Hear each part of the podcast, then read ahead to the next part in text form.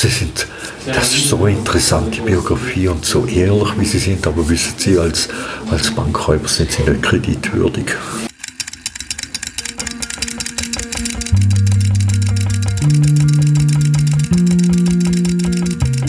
Vatergrad, der Podcast, der fragt, warum Menschen tun, was sie tun und wie sie geworden sind, wer sie sind.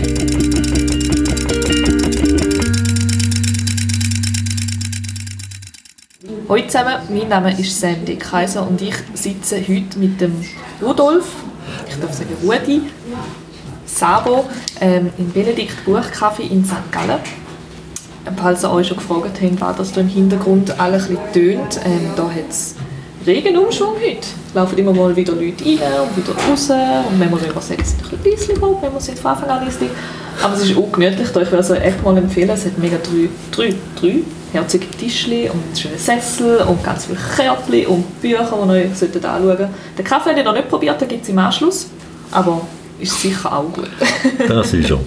Wie viel Geld das so plus minus wegkommt? Das wollen alle wissen. Es ist viel, gewesen, also ich komme jetzt drauf, aber ich bin, ich will Schüler fragen mich das die auch. Ja. Und dann sage ich, schau, es ist kein Unterschied, wenn du jetzt da in die Turnhalle gehst, in die Garderobe und klaust einem anderen Gespöntli einen 5 Lieber aus dem Sack.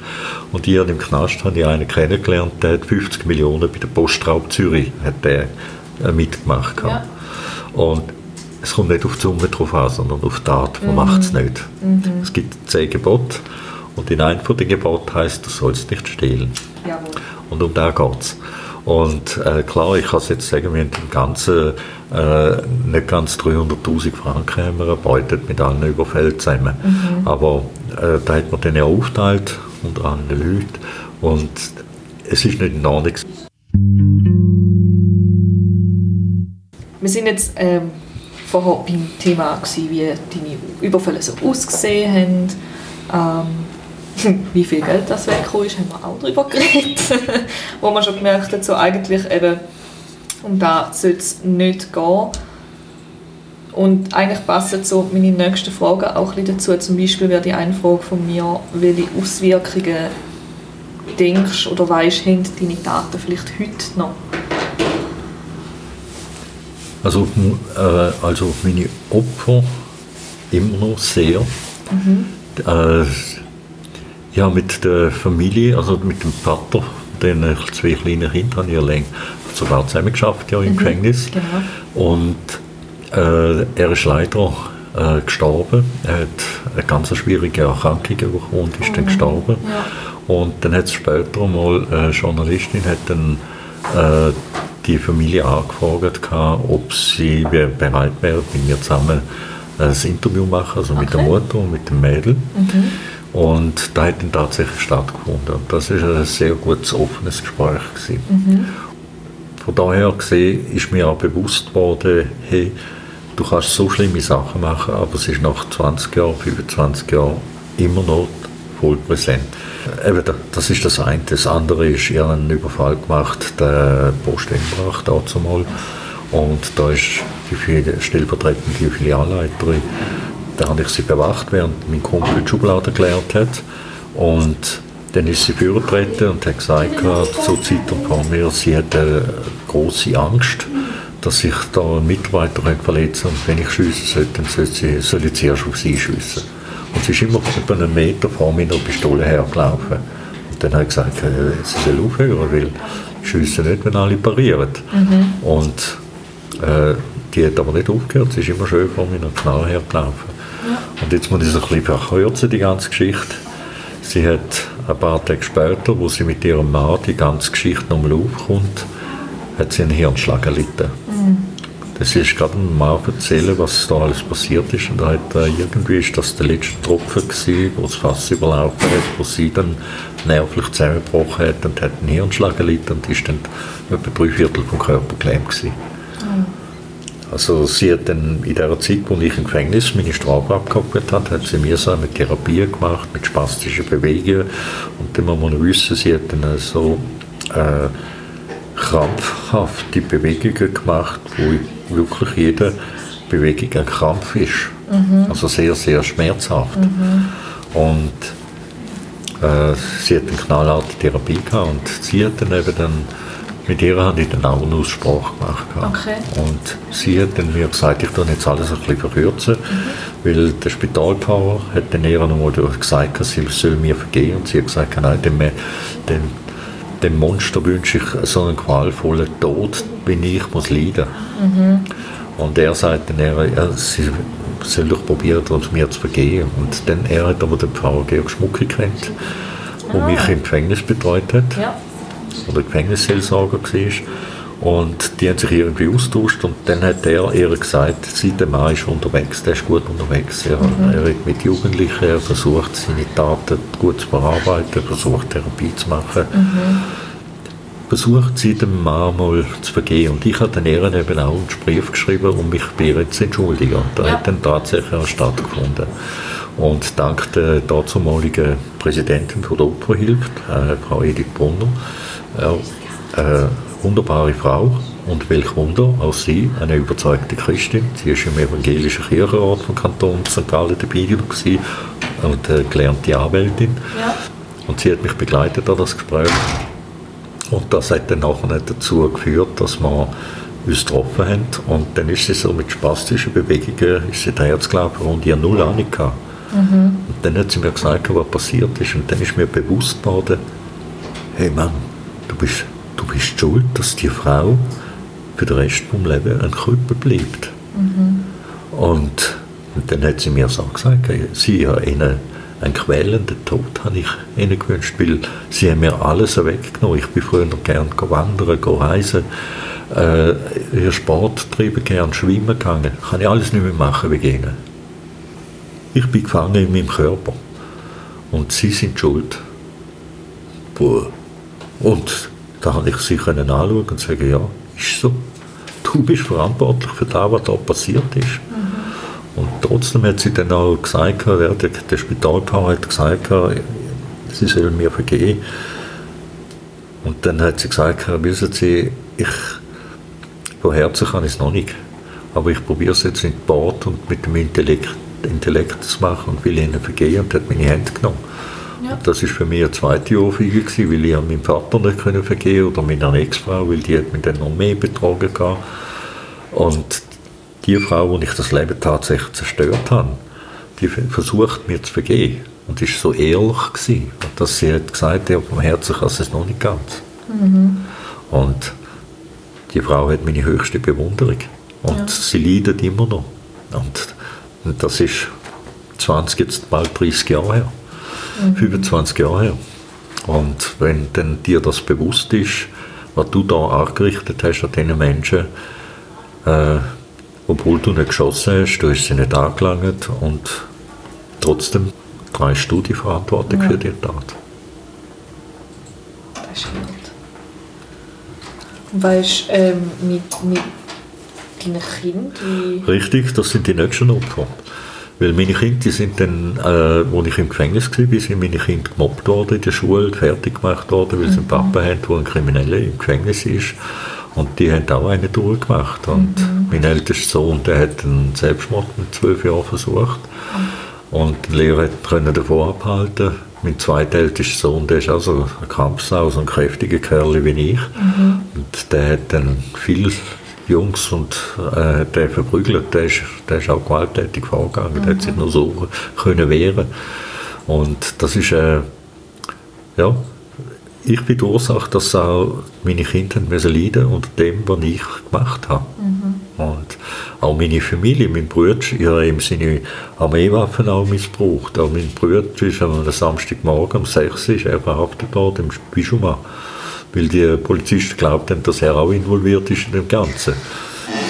Und äh, er war auch lang böse, zu Recht böse auf mich. Ja. Und, äh, aber wir zwei haben dann den Frieden wieder gefunden miteinander, weil wir einen super Ausspruch hatten miteinander. Und mhm. er hat mir dann später auch immer wieder sehr geholfen. Also da sind wir wirklich Brüder, nicht nur leiblich, sondern auch wirklich im Geiste. Ja, das ist schön. Ja. Mit deinen Kindern hast du heute noch Kontakt? Sehr guter Kontakt, ja. Ich bin regelmäßig mit ihnen zusammen, beziehungsweise jetzt diesen Samstag kommen alle zu mir Bulle schenken essen. Das ist oh. so eine Hausspezialität von mir. Okay. Ja, ja, Österreicher machen ja Backhändler und das macht der, der Papi Sabo auch. Aha, so ist das.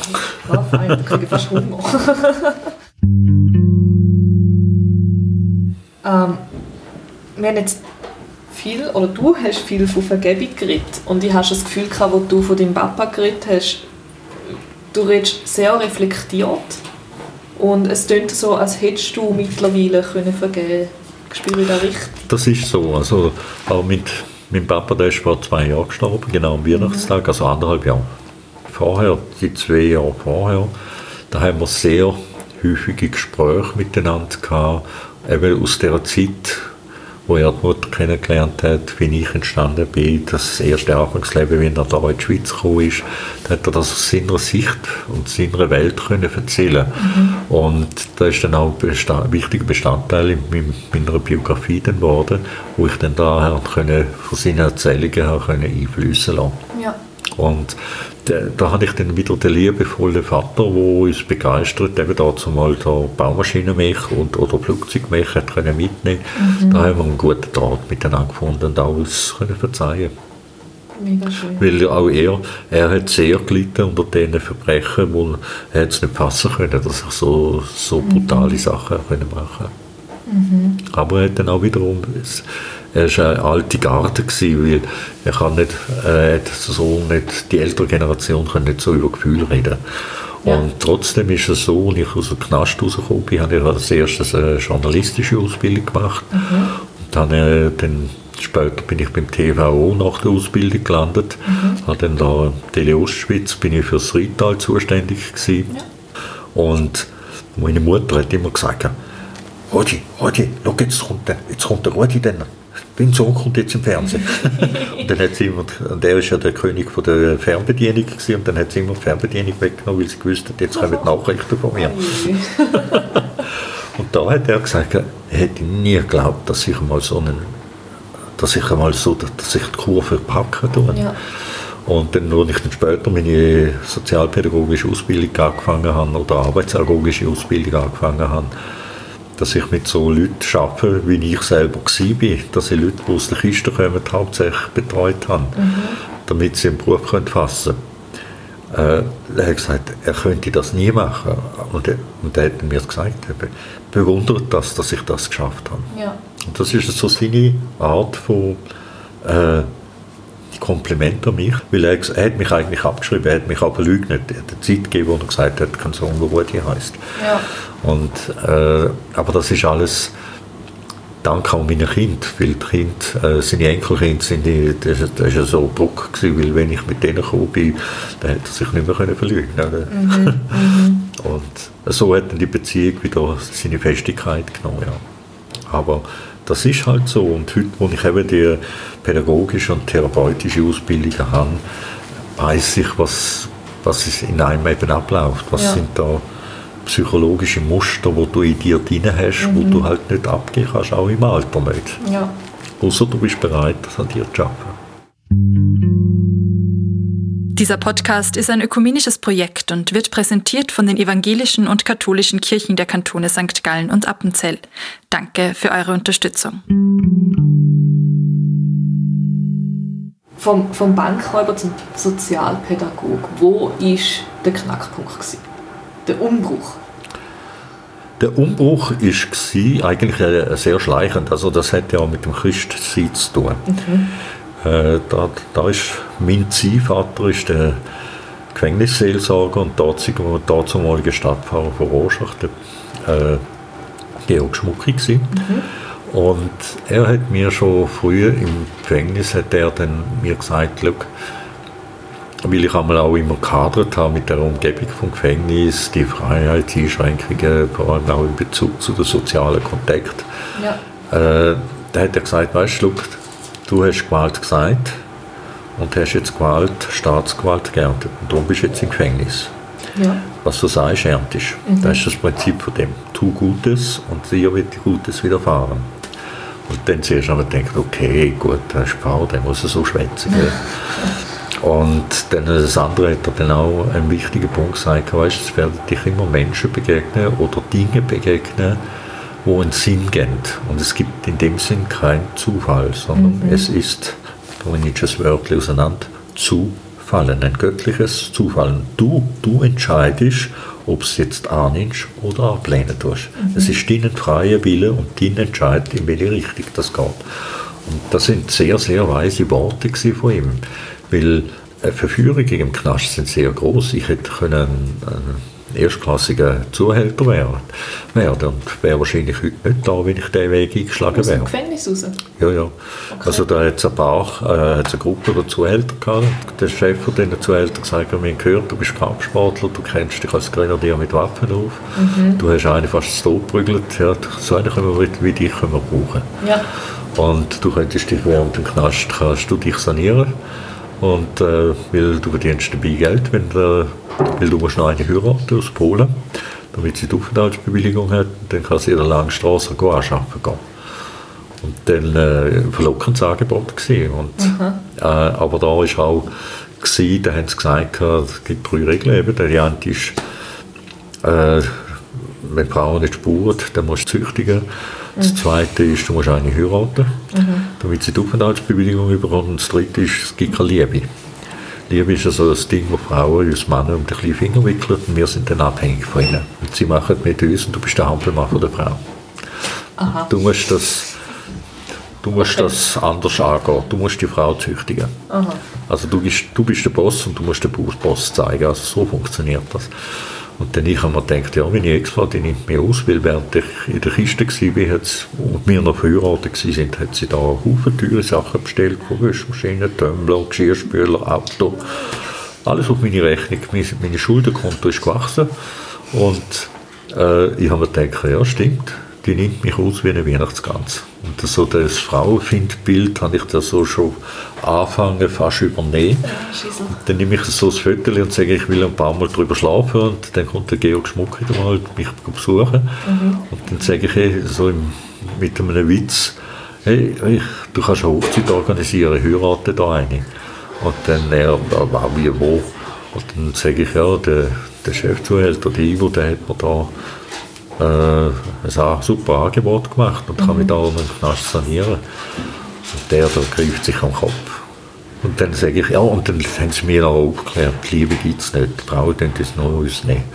Und der greift sich nochmal am Kopf und dann sagt er, dann nimmt er die Bibel und dann sagt er, weißt, ich könnte dir jetzt da hunderte Stellen von der Liebe erzählen, aber ich mache das jetzt nicht. Er hat es dann auf die Seite gelegt und er hat gesagt, ich kenne Zellen von Ivo. Und wenn ich dort hier gehe, da hat es Haufen nackte Frauenbilder von Playboy, Penthouse und so weiter aufgehängt. Mhm. Und jetzt komme ich in deine Zelle und was sehe ich da? Ich sehe keine nackte Frauen. Ich sehe Bilder von deinen Kindern, Zeichnungen von deinen Kindern. Ich sehe Briefe, die sie dir geschrieben haben, hast du schön fein säuberlich aufgehängt. Und jetzt sag mal, was verbindet dich mit den Kindern? Was ist das für ein Gefühl? Es ist die Liebe zu meinen Kindern.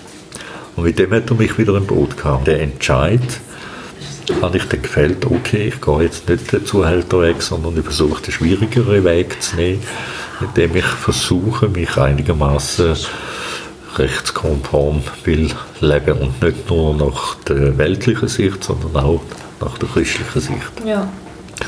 Und da ist der Pfarrer, der hat mir so in dem Sinn langsam geholfen auf dem Weg und dann hat er mir auch gesagt, tu Gutes und ich habe gesagt, hey, spinnst du da? Da hat jetzt 120 Knackis, da spinnt eine mehr als der andere und du musst vorsichtig sein, dass du dann halt irgendeinen Scheiß hier zogen wirst. Ja. Und dann hat er gesagt, du, es gibt Gelegenheiten.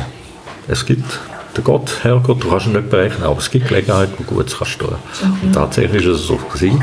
1999 haben wir ein Katastrophenjahr gehabt, hier in der Schweiz. Mhm. Zuerst im Juni hat es permanent den ganzen Juni geregnet.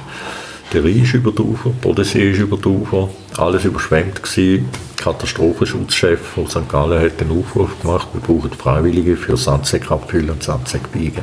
Ja. Und dort haben wir gedacht, hey, da können wir eigentlich auch mitmachen. Und dann bin ich zu meinem Gefängnisdirektor gegangen. Und der ist eben auch, das ist auch so ein Zufall. Weil der ist nicht, äh, der ist vorher mein Sozialarbeiter gewesen. Und den habe ich kennengelernt, der ist ganz frisch von der Sozialarbeiterschule oben abgekommen und ist eigentlich ursprünglich, welch Wunder, Pastor von Chur gewesen. Ah. Aha, aha. Und Im ersten Gespräch hat er, hat er das erzählt und dann schaue ich ihn so ganz cool an und sage ich ihm, aha, sind die Schäfli zu brav in Kur und jetzt wollen wir ein bisschen mit den bösen Buben spielen. dann haben wir beide grinsen, aber ihm habe ich vieles zu verdanken gehabt. Ja. Er hat mich in dieser Zeit als Sozialarbeiter hat er mich kennengelernt. Er hat gewusst, wie ich ticken tue, wie ich meinen Weg mache, auch dank der Unterstützung mit dem Pfarrer äh, Georg Schmucki, mit der Therapeutin. Und dann nachher hat er gesagt, okay, ich muss Umfragen machen bei den Mitarbeitern, die uns begleiten würden.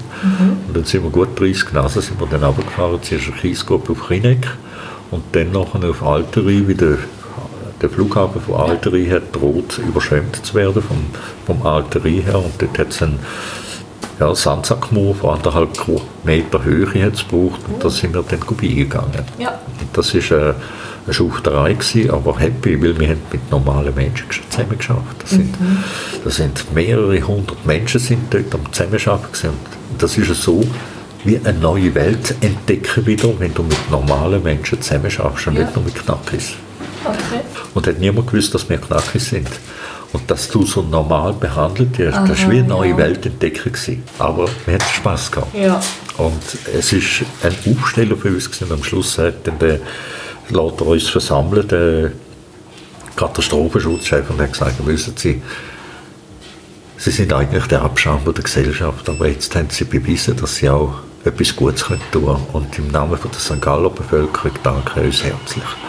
Und wir sind mit stolz geschwellter Brust und total übermüdet heimgefahren. Und da hat dann auch uns geholfen, dass wir dann uns im äh, Anfangs Dezember, wo dann 1999 der Sturm Lothar war, dass wir dann auch geholfen haben in der Weltraumwohnung. Okay.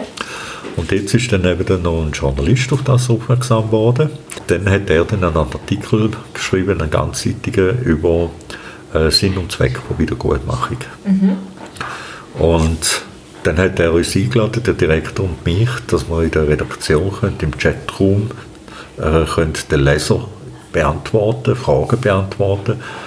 Dann habe ich ihm gesagt, nach dieser Aktion, hey, als Reporter könnte ich mir auch noch vorstellen, go arbeiten gehen. Und der Ja. Chefredakteur sagt, wieso nicht? Und ich soll doch immer eine Story mal schreiben. Und dann schreibe ich eine Story, die innerhalb vom Knast mal passiert ist. Und dann sagt er, super, aber man muss in eine journalistische Form, ja, Rahmenbedingungen muss man einhalten als Journalist. Und so hat er dann äh, gesagt, ja, du musst du ähm, äh, eine Schule besuchen. Die kostet etwa 20'000. Ja. Und so bin ich dann ja, auf die Suche gegangen, auf 20'000. Und dann habe ich bei einer Bank im, in Buchs habe ich dann nachgefragt, ob ich so ein Ausbildungsdarlehen überkomme. Und ich bin total transparent und offen gewesen, warum ich in der Kiste bin und jetzt die Ausbildung machen und so und eine neue Chance bekomme, wenn ich aus dem Knast rauskomme. Sie sind, das ist so eine interessante Biografie und so ehrlich, wie Sie sind, aber wissen Sie, als, als Bankräuber sind Sie nicht kreditwürdig. Dann hätte ich einen Gurgeln abdrehen können. Ah, ja. Und mein Bild gegenüber Banker ist bi- bisher immer noch gleich geblieben. Und dann hat es eben einen sogenannten Zufall gegeben. Mein, äh, der Georg Schmuck hat eine Zeichnung von mir gesehen. Ich habe auch gemalt während der Gefängniszeit. Okay. Ja. Und dann hat es ein Bild gesehen, das ich während meiner Untersuchungshaft gemacht habe, wo mich Kinder besucht haben und nicht haben dürfen zu mir kommen. Und dann haben wir uns über die Fenster haben wir uns da beim Karlsdorf Okay. haben wir uns unterhalten und dann haben sie auf, und einer von meinen Kindern hat dann auf gesagt, Papi, wenn kommst du heim? Und ich wusste, dass ich für lange Zeit nicht heimkomme. Und diese Szene habe ich dann mit meinen Händen den Gitterstäben und die Sprechblasen aussen dran, Papi, du heim, habe ich dann gemalt, gezeichnet. Und das Bild hat mein Pfarrer, der Georg Schmucki, dann gesehen und hat gesagt, hey, aus dem machen wir einen Spendenaufruf für äh, Familienangehörige, die in finanzielle Not sind. Und dann sind da Hunderttausende von Haushalten ist das verschickt worden. Ja. Und ein vermögender Geschäftsmann im Fürstentum Liechtenstein überkommt das Kärtchen. Und der hat ein besonderes Hobby gehabt. Der hat alles, was an Bilder, Fotos, Gemälde, Grafiken, wo ihm beeindruckt hat, hat er in altgriechischer Gedichtform einen Text gemacht, also ein Gedicht gemacht. Das war Okay. sein Hobby. Gewesen. Wow. Und er hat, äh, er, hat- er hat das Foto gesehen und hat gerade das Gedicht scheinbar gehabt. Ja. Und dann hat er gesagt, hey, das Bild muss ich haben. Und hat dann angerufen, das Gefängnis, und äh, mein früherer Sozialarbeiter ruft mich, Herr Saber, kommen Sie mal schnell, will da einer bei Ihnen etwas abkaufen. Und dann hat er das erklärt am Telefon, und dann habe ich gesagt, dass ich, das kann ich nicht verkaufen, das hat viel mit meinen Kindern zu tun. Das ist ein Ding, das ist aus blutendem Herzen entstanden. Das, mhm. das hat so weh dass ich das einmal in einem Bild müssen einfangen musste, weil ich gewusst habe, dass ich für lange Zeit nicht mehr zu meinen Kindern. Ja. Und dann hat er mich gefragt, ob er es auslehnen könnte. Und dann habe ich das ausgelehnt. Und dann schickt er es nach drei Monaten wieder zurück. Und ich erinnere mich dann vor etwa ein knappes Jahr vor der Entlassung an ihn. Und dann schreibe ich ihm einen Brief, dass ich eben, ich bekomme keinen Ausbildungskredit über, weil ich eben durch meine Delikte bin ganz offen und ehrlich umgegangen, transparent und habe dann einfach geschrieben, aber ich bekomme jetzt eine Chance über äh, Journalistenjob zu bekommen, aber ich müsste eine Journalistenschule besuchen, das kostet eben ein bisschen. Und ich würde, was ich machen kann, ist, ich würde in ganz kleinen Summen, weil es ist ja ein Volontärjob, mhm. äh, ich würde dann halt in kleinen Summen das alles abzahlen. Ja.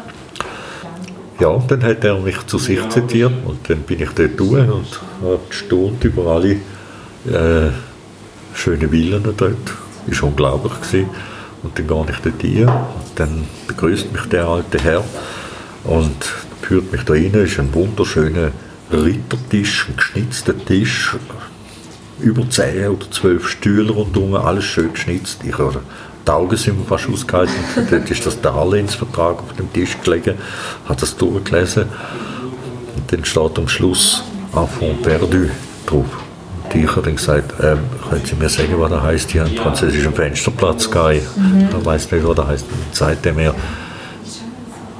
der Kredit ist, brauchen Sie nicht zurückzahlen. Und ich, äh, äh wie kommt? Und dann sagt dann, äh, er, schauen Sie, der Gefängnisdirektor glaubt an sie, der Gefängnispfarrer der glaubt an sie und ich will jetzt auch eine gute Tat vollbringen und glaube auch an sie. Und jetzt können sie mir die Rechnung von der Schule geben und ich zahle sie ein. Ich war baff. Ich habe das unterschrieben natürlich, gehe dann zurück und warte dann auf den Pfarrer Georg Schmucki. Der kommt mich besuchen und ich strahle ihm an und sage, schau da, ich habe einen Fackel, ich habe eine Zukunft, wenn ich aus der Kiste rauskomme. Ich kann als Journalist anfangen zu arbeiten.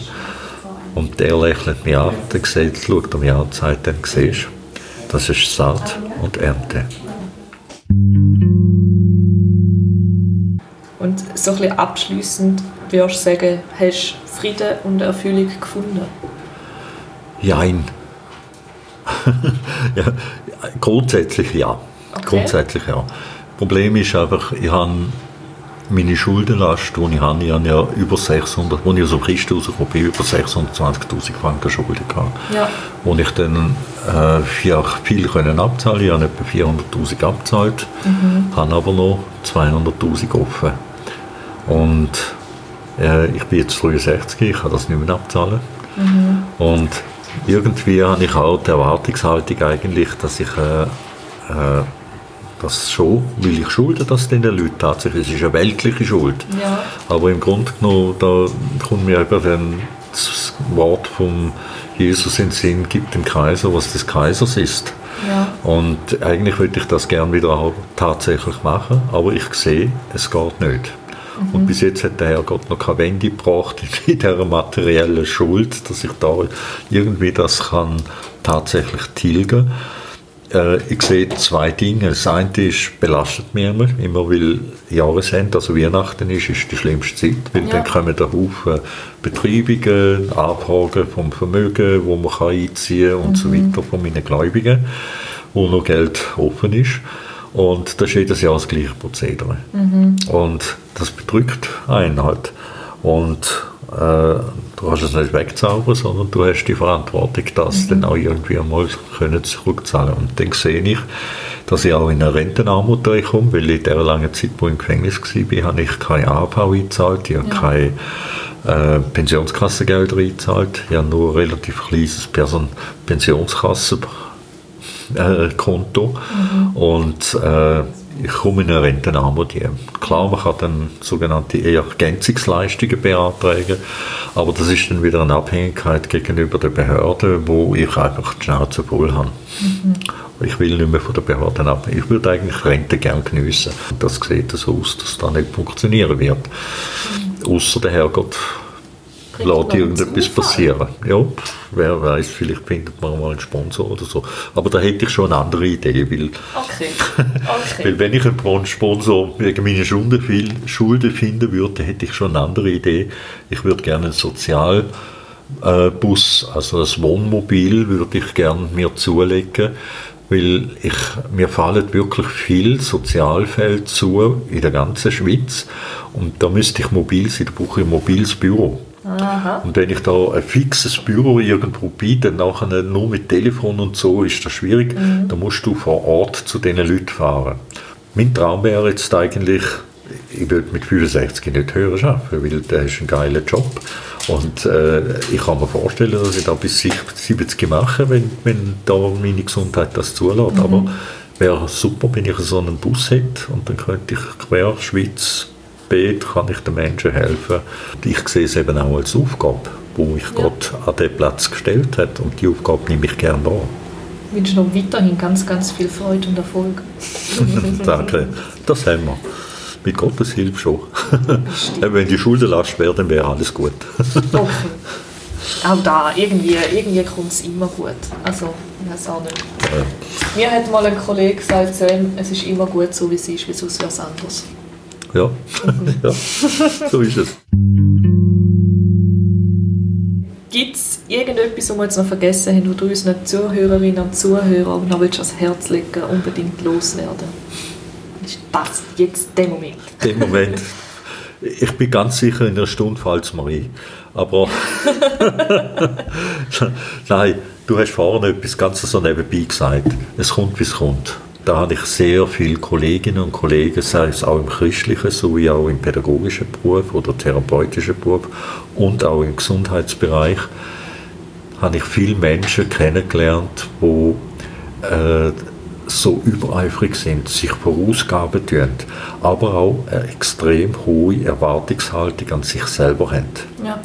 Und diese Art von Erwartungshaltung führt zum Ausbrennen und zum Burnout. Und ich sage immer, achtet auf euch selber, weil ihr seid Werkzeug und ihr müsst als Werkzeug auch gesund bleiben.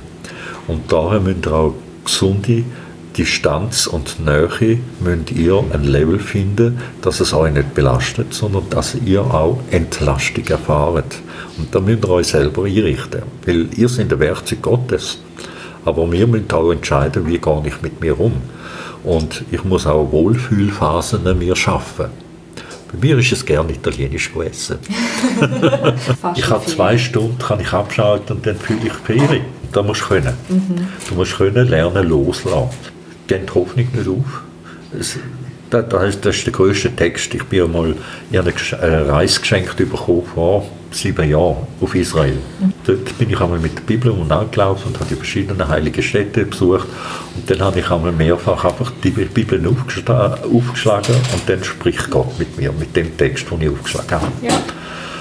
Und ich habe dreimal sage und schreibe das hohe Lied der Liebe aufgeschlagen.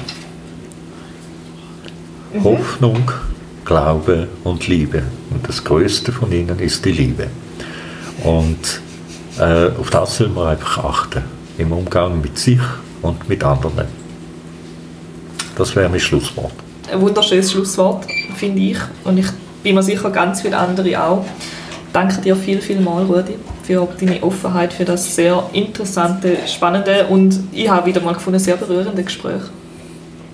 Ich nehme sehr viel mit. Vor allem der Schluss ist für mich auch ein Appell. Denn ähm, ja, verabschiede ich mich wie von dir und auch von, von euch, die jetzt zugelassen haben. Danke euch, ähm, dass ihr wieder gelassen habt. Wenn euch die Folge gefallen hat, dann abonniert unseren Podcast doch auch gerne. Dann verpasst ihr keine neue Folge teilt die Folge mit euren Freunden und Verwandten und ihren Bekannten und ähm, gehen wie immer unser Profil auf Instagram anschauen, fadegrad-podcast. Uns mal ein Like dort oder ein Kommentar, weil dort findet ihr wie immer passende Videos und Bilder und Stories zum aktuellen Wochenthema. Und Achtung, zu dieser Folge gibt es auch wieder mal eine kleine Verlosung. Und zwar kann man das Buch von Rudi knallhart durchgezogen gewinnen. Bis bald, bleibt gesund und tschüss.